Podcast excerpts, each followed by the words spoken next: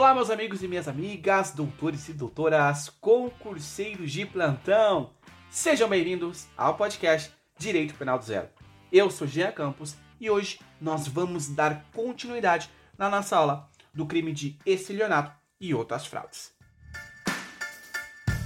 Queridos, na aula passada nós paramos no artigo 173 do Código Penal, que diz assim: abuso de incapaz. O que diz esse artigo? Doutores, ele não quer dizer que o sujeito ele vai abusar sexualmente desse incapaz, mas sim que ele vai abusar em proveito próprio ou alheio de necessidade, paixão ou inexperiência do menor ou de alienação ou debilidade mental de outrem, induzindo qualquer um deles à prática de ato suscetível de produção e efeito jurídico em prejuízo próprio ou de terceiro. Então aqui o sujeito ele vai acabar é, verificando que uma vítima é menor e aí por esse por esta razão ele vai acabar utilizando ali do meio que está disponível ali para ele de modo a persuadir, tirar proveito deste menor para que ele realize negócio jurídico. E doutores, o exemplo que eu posso citar aos senhores, ele efetivamente aconteceu. No ano de 2019, o Tribunal de Justiça do Estado de São Paulo, ele condenou um sujeito que induziu o seu sobrinho, seu sobrinho ele sofria de transtornos mentais e aproveitando-se desses transtornos, ele induziu a vítima, induziu o seu sobrinho a contrair um empréstimo, um empréstimo consignado no valor superior a 8 mil reais. Então essa vítima, ela acabou entregando o dinheiro para o tio e esse tio, ele adquiriu um carro, ele comprou um carro e nunca mais devolveu o dinheiro para o seu sobrinho. Então perceba aqui que ele se aproveitou. Ele poderia ter aproveitado o sobrinho e falar, não, contrai um empréstimo, mas esse empréstimo ele poderia ter utilizado em proveito daquele sobrinho. Só que não foi isso que aconteceu. Ele fez esse sobrinho contraiu um empréstimo e aí ele tomou esse dinheiro, comprou algo para ele e nunca mais é, esse sobrinho viu o dinheiro de volta. Então aí, queridos, nós estamos diante de um crime de abuso de incapaz, que é uma fraude também.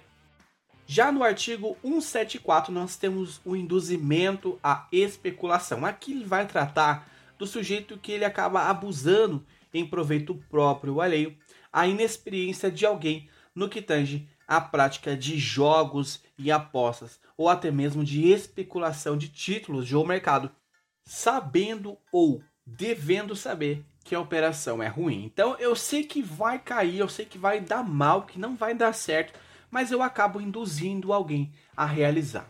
Então, é, hoje em dia nós vemos um mundo onde todo mundo é sabichão e todo mundo fala sobre como investir, a forma de investir, porque se você investir em tal lugar você vai ganhar dinheiro.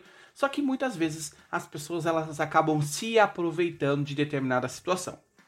Seguindo, nós temos um 75 que ele vai tratar sobre a fraude no comércio, né? O que é a fraude no comércio? É um enganar é, durante o exercício daquela atividade comercial aqueles que são os adquirentes ou que são os consumidores. Então o sujeito ele acaba vendendo como verdadeiro uma mercadoria, sendo que na verdade ela é falsificada, ou ele acaba entregando uma mercadoria no lugar da outra, o sujeito pediu uma mercadoria e vem uma outra mercadoria.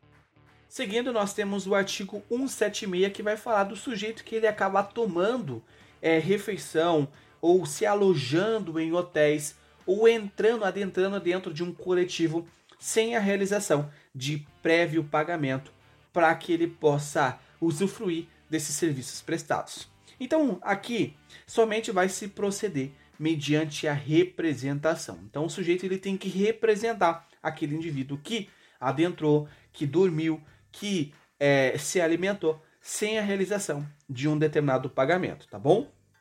Só faço uma ressalva que o juiz ele pode, dependendo do caso, né, um caso em concreto ele vai analisar, ele pode deixar de aplicar esta pena. E aí, de forma a ser breve, nós temos o 177 que vai falar das fraudes e abusos que elas são é, realizadas pelos, pelas fundações ou pela administração da sociedade, ou seja, então é aquele, aquele sujeito que está à frente da sociedade, só que ele realiza balanços falsos, ele realiza assembleias falsas, E aí, queridos, nós temos o artigo 178, que nada mais é do que a emissão de reconhecimento de depósito ou os famosos warrant. O que, que são esses warrant? Eles são títulos de garantia que são emitidos por uma determinada empresa que ela é encarregada de realizar o que? A guarda e a conservação de mercadorias. Ou seja, essas mercadorias elas podem ser vendidas ou negociadas.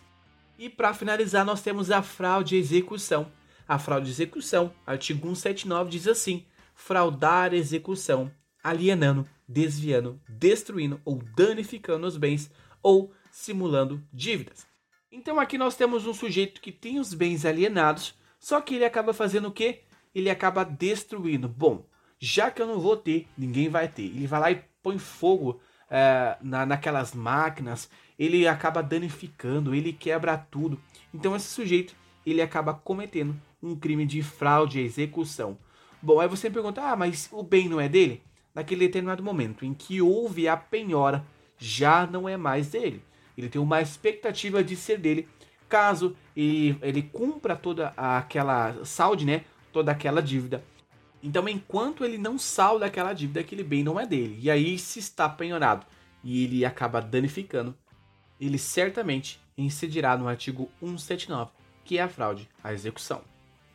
Só lembrando que em todos os artigos que nós tratamos hoje, todos os crimes, é possível a aplicação do artigo 89 da Lei 9.099 de 95, que trata sobre os juizados especiais, que o Ministério Público, ele ao oferecer a denúncia, ele poderá propor a suspensão do processo. Então aqui sim, queridos, é possível a suspensão condicional do processo. Espero que você tenha entendido, que você tenha gostado.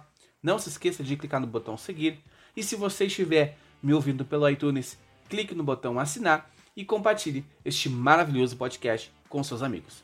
Muito obrigado a você que me acompanhou até aqui. Espero te ver nos próximos episódios. Até mais!